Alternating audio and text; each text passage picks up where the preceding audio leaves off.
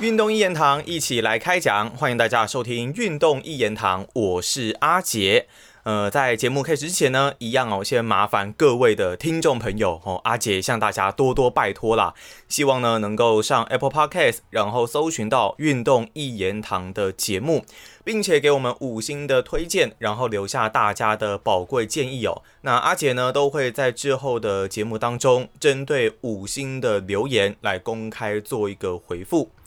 好，这一节节目呢，要继续的来到我们 CBA 球队系列的第三集哦。前面两集的节目呢，在球队系列方面已经有介绍过，像是广东啊，然后另外还有上海大鲨鱼这样的劲旅球队哦。那今天呢，要来跟大家带来介绍的，也是我觉得算是 CBA 常胜军的其中一支球队了，那就是北京鸭首钢篮球俱乐部。对于很多的台湾球迷来说呢。会熟悉这样子的球队，大部分可能是因为前 NBA 球员，包括了呃 Stephen Marbury，还有台湾球迷也不陌生的孟克巴特尔。另外呢，还有像是过去在 NBA 有打过球的林书豪哦，好小子林书豪，台湾球迷是更熟悉。所以呢，对于北京的这一支球队哦，当然包括他们还有台湾球员李学林，也在阵中贡献了还蛮长的一段时间，而且呢，整个表现也算是相当的不错。所以这支球队基本上在台湾应该也算是还蛮有知名度的一支球队哦。那这支北京鸭首钢篮球俱乐部呢，其实它的整个在名称方面也是有因为冠名赞助上的一些关系，所以也换过一些的名称。我们目前呢很熟悉的把它称作北京首钢嘛，那或者也可以把它称作北京鸭，也曾经冠名过叫做北京金鱼这样子的一个名称。那他其实在中国 CBA 成立之前，就已经是在整个中国篮球的甲级联赛表现算是非常不错的一支球队了。那这支球队顾名思义，它的背后主要企业的赞助呢，就是首钢集团，是他们背后的主要一个赞助商。那首钢集团呢，是一间国有的独资公司哦。按照他们的字面名称，大家也可以知道，他们的一个主要产业就是以钢铁为主。那首钢集团呢，除了它以生产钢铁业为主之外，另外包括了像是采矿啊、机械。电子、建筑、房地产、服务业，或者是海外贸易，这一些多种的行业，其实都在它的范畴之内啊。那它的这个首钢总公司是母公司嘛？另外还有包括了像是新钢啊、金堂、千钢、首擎、长治、通钢、高新技术、机电一些海外的企业。所以呢，其实从这样的规模状况就可以发现哦，首钢集团他们的营运概况是非常的广大的。那在二零一六年八月的时候哦，首钢总公司呢，在二零一六中国企业五百强当中哦，是排名第一百一十二名的。二零一八年在世界五百强排行榜，则是排名在四百三十一名。但是其实大概在两千零五零六年那一个时候。其实首钢集团的状况算是更好的，在那个时候，我记得他们在世界五百强应该可以排到一百多名左右的一个位置。所以，当然每一年的营运状况会不一样啦。首钢集团绝对还是中国算是首屈一指的一个企业，但是近几年状况或许可能比较没有像呃比较没有像过去那个时候来的这么好哦。好，那回到北京首钢的这一支球队，前面有提到过。他在 CBA 成立之前就已经在中国甲级的联赛算是闯出了名号啦，打出了非常不错的一个成绩。那个时候呢，包括有像是黄平杰啊这样子的一个中国过去很有名的一些国手。那尤其呢，他们在一九五六年球队成立的时候，那一年呢，他们就算是有点出乎意料啦，跌破大家的眼镜来拿下了当年的冠军。所以也因为这样哦，让北京队开始在中国篮坛闯出更大的一个名号。但是在后来，我们必须要说，北京队可能是做出了所谓的牺牲，又或者可以说是让步哦。因为那个时候呢，中国篮协他们想要组建中国男篮的国家队，那需要长期的一个培训跟集训。所以呢，他们就从在甲级联赛里面表现非常好的北京队里面调走了不少的主力球员来进行长期的集训。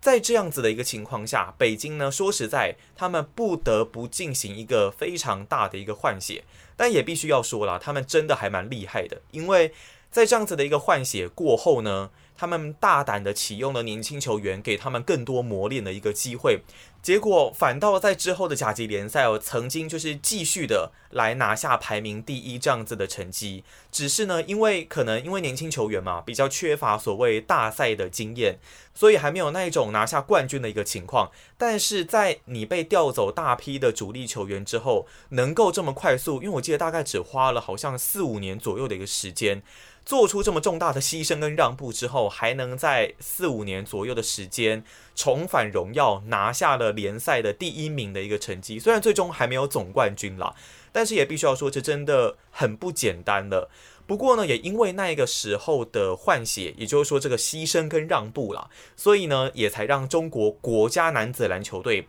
开始有了一定的一个雏形哦。好，那后来呢？CBA 联赛正式开始成立。前面的节目我们有提到过，CBA 联赛呢是成立在一九九五年，所以在他们刚成立的时候，北京首钢就已经是在 CBA 里面的一支元老球队。在一开始的时候哦，他们球队的阵容呢已经有了所谓。在一开始的时候哦，北京的球队阵容呢，已经有了号称中国第一中锋名号的丹涛。这个丹涛呢，后来也有被人家说，当然就是活化石了。然后两米一六的他，底子相当的扎实，球风也还蛮剽悍的。在那个时候呢，当然被称为中国第一中锋哦。球队在这个时候呢，除了有丹涛之外哦，还加入了后来球迷们可能比较熟的孟克巴特尔。哦，来自蒙古的孟克巴特尔呢，在当时还只是一个大概二十出头岁的一个年轻小伙子哦，所以那个时候有了丹涛，再加上有了巴特尔，球队阵容变成了是一个双塔的打法。在那个年代，大概一九九零年左右的那一个年代，甚至是两千年到二零一零年间。包括了 NBA 世界篮球的主流，都还是以中锋禁区球员为主。包括了像是 NBA 过去主宰呃禁区的 Hakim Olajuwon 啊，还有 Patrick Ewing。另外，两千年之后，像是 Shaquille O'Neal 这一些中锋球员，其实都是球队在寻找舰队基石的时候，绝对不会忽略的一个位置跟人选哦。当然，因为现在的球风改变，大部分可能会以外线啦，然后还有侧翼球员为主，所以呢，中锋的角色或许渐渐的式微。不过，像现在的费城七六人的 Joel Embiid，还有密尔瓦基公路的 Yanis Antetokounmpo，他们都已经算是开发出更不一样的禁区球员的一个打法。不过，在古早啦九零年代的那一个时候，其实双塔啊，然后强力的中锋球员还是很被需要的。因为如果你有这样子的一个禁区球员坐镇，那你外线的球员就可以获得更多发挥的一个机会。所以那个时候有双塔的一个情况下，在第一个的 CBA 赛季，北京首钢就已经打出了还不错的一个成绩哦。那个时候呢，他们在 CBA 是拿下了第三名，最终的结果是第三名的一个成绩。后来呢，随着单套年龄慢慢的增加，篮下的威力也开始有点衰退之后。但其实当初哦，巴特尔的到来就主要是为了要接替丹涛的一个位置嘛，所以后来呢，巴特尔就开始独挑大梁了，然后呢，打出了更加令人觉得很惊艳、具有宰制力的一个表现。那尤其呢，在一九九九年，丹涛那个时候离队，加入了季军天马之后，就彻底的名副其实变成了巴特尔的球队了。那巴特尔这位球员呢？前面有提到，他是来自于蒙古的球员，他没有姓氏，全名呢是由两个词组成的，孟克跟巴特尔。那孟克呢，在蒙古语里面是永恒的意思，巴特尔呢，在蒙古语里面是叫做英雄的意思，所以呢，一般在中国就把他称呼为巴特尔啦，外号是叫做大巴。那两米一的他呢，体重三百零九磅，大概是一百四十公斤左右。他后来呢？大家都知道他有加入到 NBA 嘛，所以呢，他是第一位在 NBA 联盟出赛的蒙古球员。虽然呢，他在季后赛是并没有一个出赛的记录哦，但是两千零二年球季的时候，圣安东尼奥马刺拿下了联盟总冠军，所以他那时候有领到冠军戒指哦，成为了亚洲第一位拿到 NBA 总冠军戒指的篮球员。那现在的巴特尔，他是担任了蒙古篮球协会的主席。哦，在球员生涯退役之后，他继续的回到蒙古来贡献自己的一个篮球经验哦。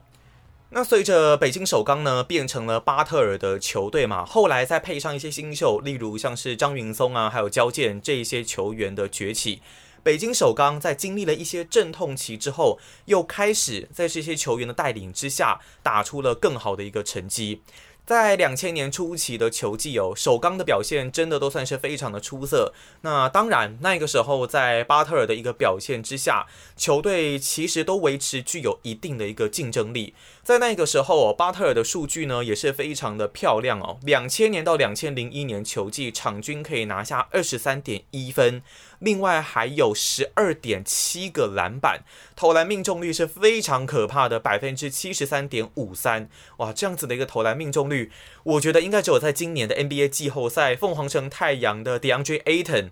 有达到这样子的一个命中率吧？这命中率真的是还蛮可怕的哦。另外，在两千零一到两千零二年，虽然场均下滑到十六点五分，但篮板还是有九点六颗啦，而且也是有六成六七的一个投篮命中率。在连续几个球季的出色表现之后哦。巴特尔就开始，应该说，其实在他表现出色的一个过程当中哦，就一直开始陆陆续续有受到国际篮坛呐 NBA 的一些关注，所以在两千零二年，他就选择到转战 NBA。那一个时候，他是先加入了丹佛金块队哦。那当然，在他离队之后，北京首钢真的又开始在进入了一个阵痛期，开始跌入谷底，连季后赛的边可能都没有办法摸到。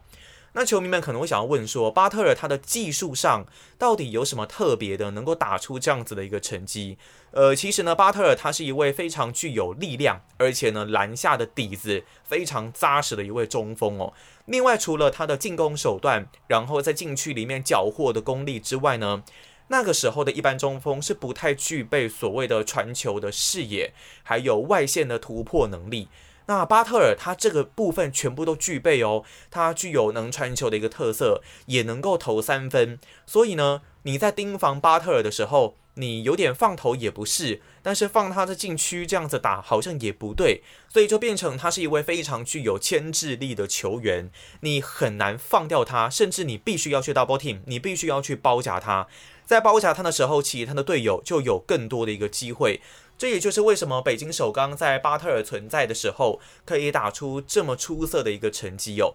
那所以我们也可以理解，为什么在巴特尔离开之后，北京首钢就瞬间的跌落到了谷底。不过后来呢，巴特尔其实他有回到了北京队，因为他在 NBA 的表现，说实在，呃，并不是太理想的一个状态，所以他有回来。一回来就又让北京首钢再度的成为了一个夺冠热门。虽然最后呢没有能够来拿下最后的冠军，但是也获得了当年球季第三名的一个成绩哦。当年是评了历史最好的一个成绩。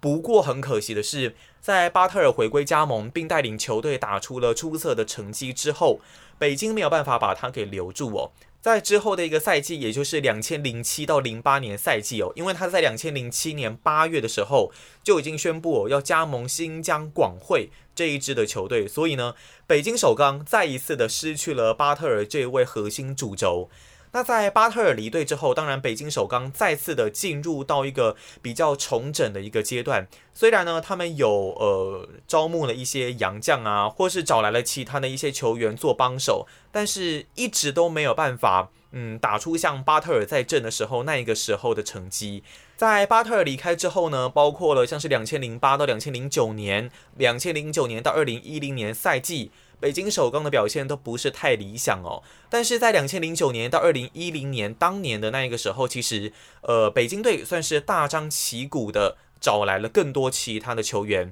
例如像是由过去他们的三分射手闵路磊哦作为球队的总教练，然后呢引进了一些的前 NBA 球员，其中最为人知名的应该就是 Steve Francis，还有那个时候。后来顶替 Francis，因为 NBA 封馆，所以有很多 NBA 球员来嘛，包括了像 Joey Crawford，也都是有来到 CBA 打球过。另外呢，台湾球员李学林也是从二零一零年开始有加入到北京首钢。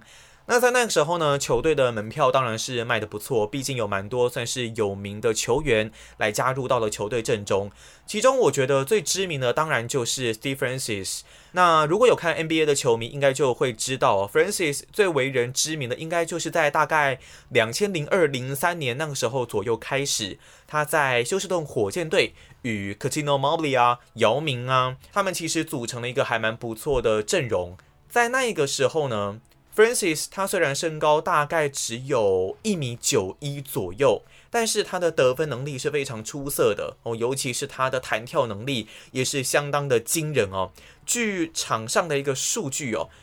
，Francis 他的这个垂直起跳是高达，应该说对，高达一点零二米啊，垂直起跳有这样子的一个高度，所以就算他只有一米九一，但是他依然是能够爆灌篮筐，然后也是能够打出很具有劲爆体能的一个表现。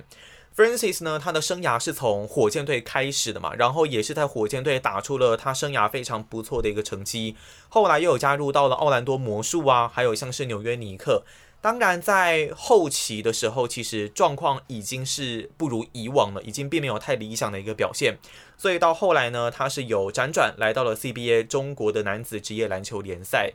那 Francis 他过去在从小生活的时候，家境也相当的贫困，甚至呢，他小时候还曾经做过毒贩。哦，因为在美国其实很多的贫民窟啊、黑人区是并没有办法去选择你想要做什么样子的一个事情。你有时候呢，就是受限于你的生长环境、你的家庭环境，所以有这么这么多的球员会挤破头、拼了老命、拼死命都要挤进 NBA 这个殿堂，因为。这应该可以说是他们最好翻身的一个机会了。有很多球员，他们可能没有办法进入到 NBA，就是继续的在同样的生活里面挣扎。但是，一旦如果你能够进入到 NBA，就很有可能会飞上枝头变凤凰哦。所以，像之前我记得有哪一个 NBA 球员。我我记得是新秀等级的球员，可能拿到了第一份的合约之后，就给自己的妈妈，然后买了可能一栋房子啊，给自己的家人有个安稳的地方可以住，可能家人就痛哭流涕啊，非常的感动，因为这是过去他们在做一般的工作的时候，在社会底层挣扎的时候，可能根本就难以想象去完成这样子的一个事情，甚至要养活自己。养活自己的孩子就已经是非常不容易的事了，能够获得这样子的一个待遇，真的并不是一件太简单的事情啊！也可以体会他们的一个心情哦。哦，所以那个时候的 Francis 呢，基本上可以说是北京首钢最知名的一个洋将。那在之后呢，就是要进入呃球迷们可能非常非常熟悉的 Stephen Marbury 的一个时代。那讲到 Stephen Marbury 这位球员哦，他过去在 NBA 的形象基本上就是桀骜不驯。我觉得“桀骜不驯”这四个字非常足以来形容他哦。之前 NBA 好像有做了一个非官方的研究，就是请 NBA 球员来投票选择说自己最不想要合作的队友。那 Marbury 获得了百分之二十二的选票，也就是联盟当中有两成的球员不太想要来跟他同队。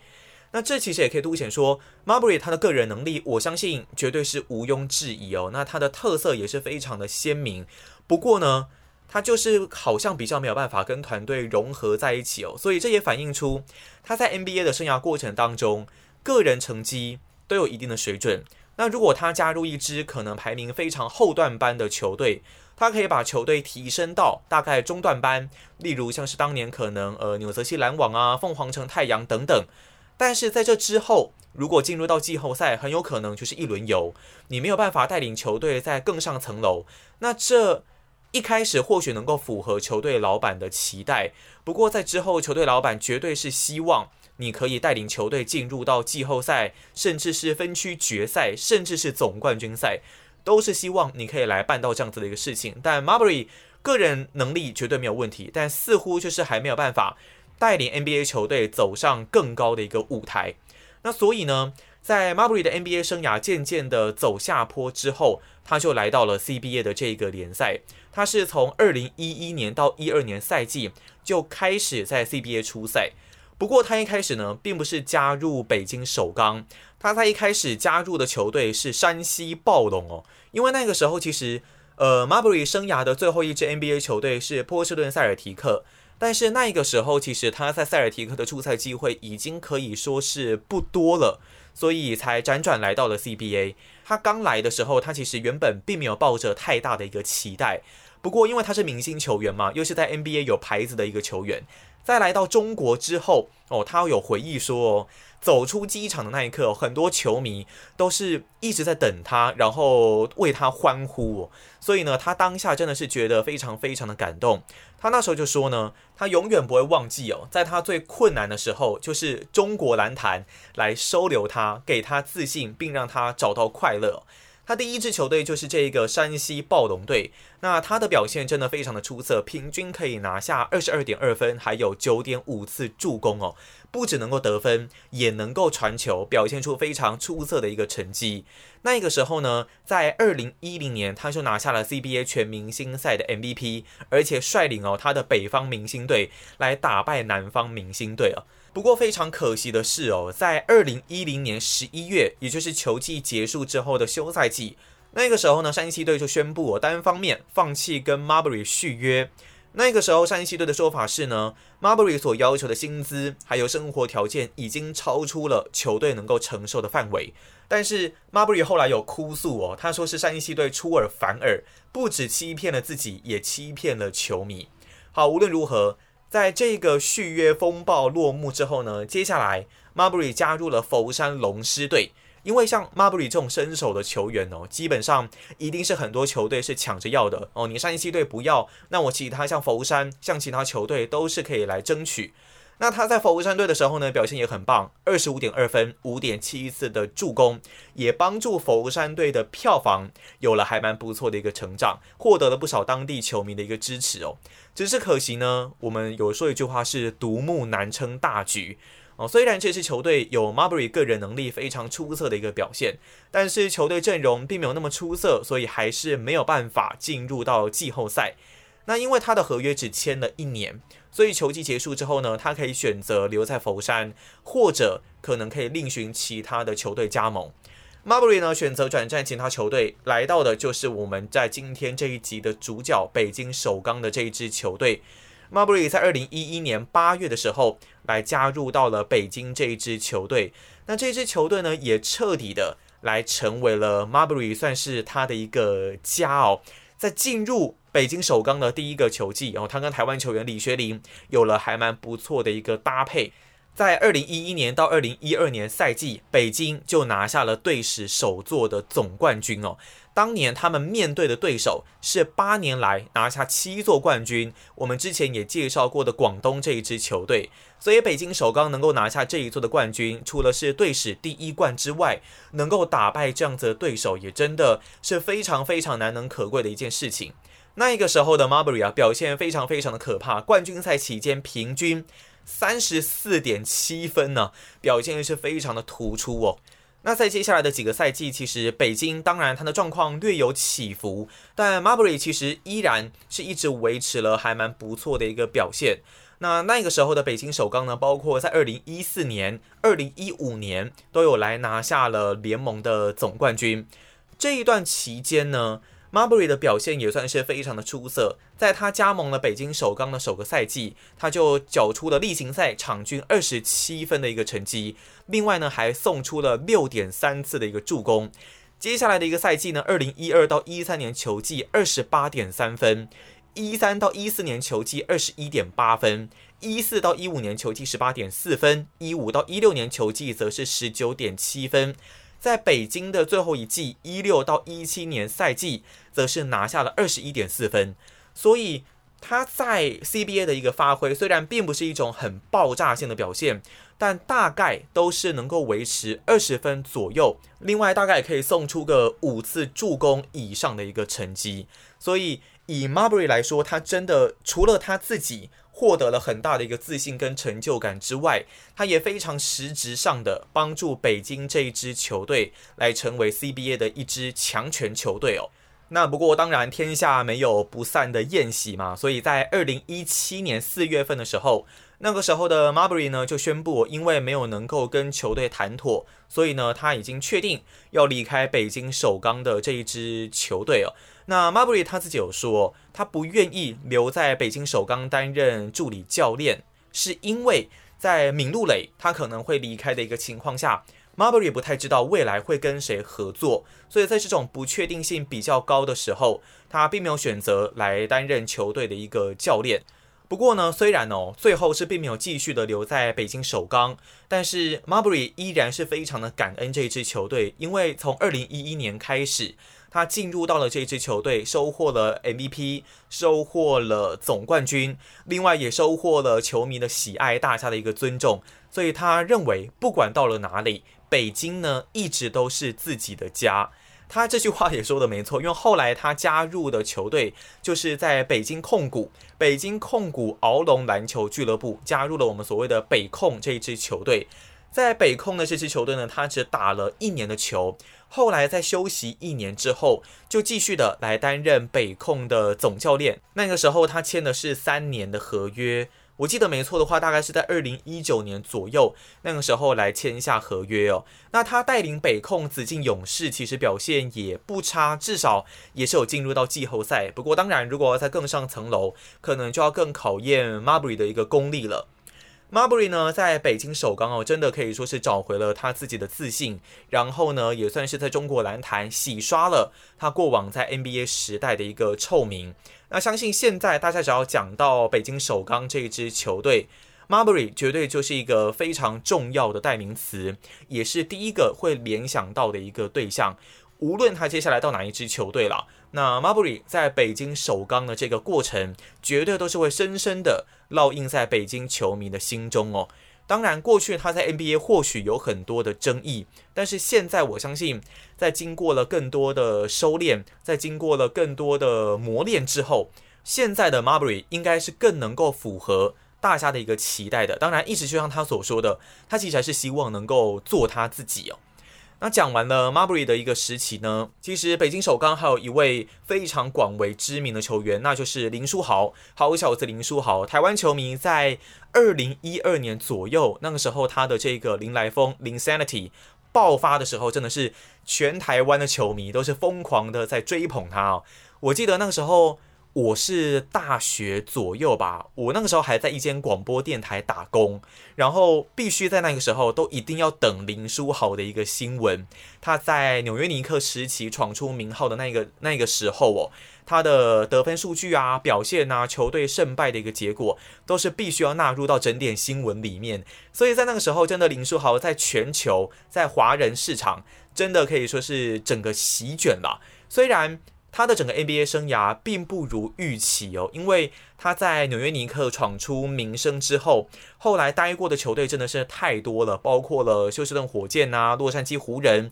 夏洛特黄蜂、布鲁克林篮网、亚特兰大老鹰、多伦多暴龙，哦，真的有一点被当作是浪人球员这样子，一直被换来换去啊，交易来交易去。那不过在二零一九到二零二零年球季，他是有短暂加入到北京首钢过。那一个赛季呢，他场均可以拿下二十二点四分、五点六篮板、五点六次助攻的一个表现，总计出赛了四十三场的一个比赛。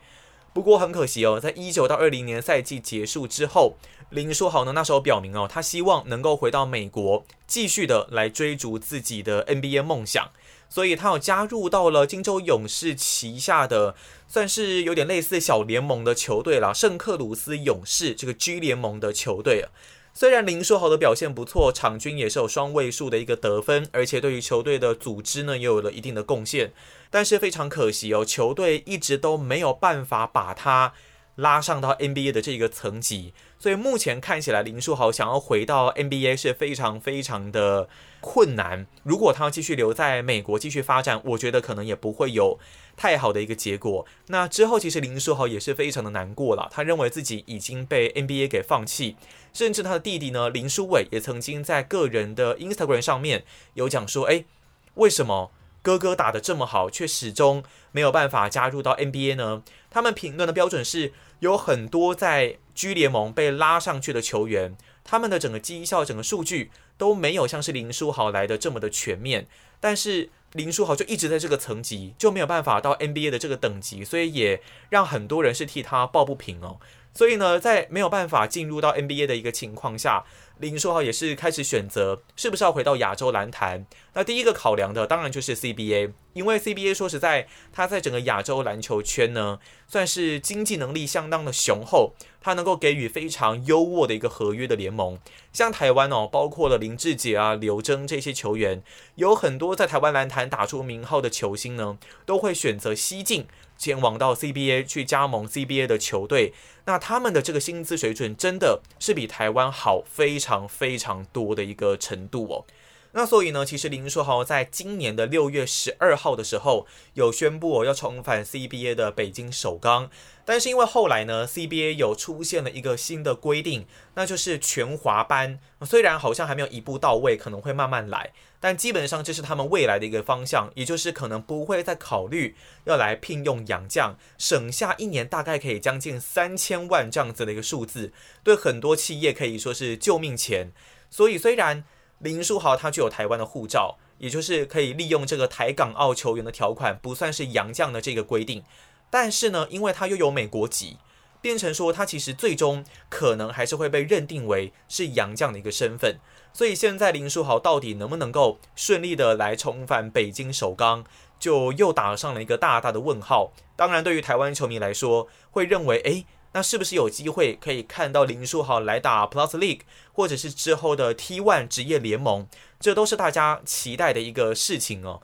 不过其实，呃，原本传的最火热的消息是可能会加盟富邦勇士，但富邦勇士总教练许晋哲就有说，其实林书豪他还是一个很 NBA 等级的球员，他所要求的条件，他能展现出来的球技、战力，还有要抢他的球队。在在迹象都显示啊，许敬哲自己说了，林书豪要加入富邦勇士的几率可能是零了，所以未来北京首钢应该还是林书豪可能会加入的球队比较有大几率的一个选项哦。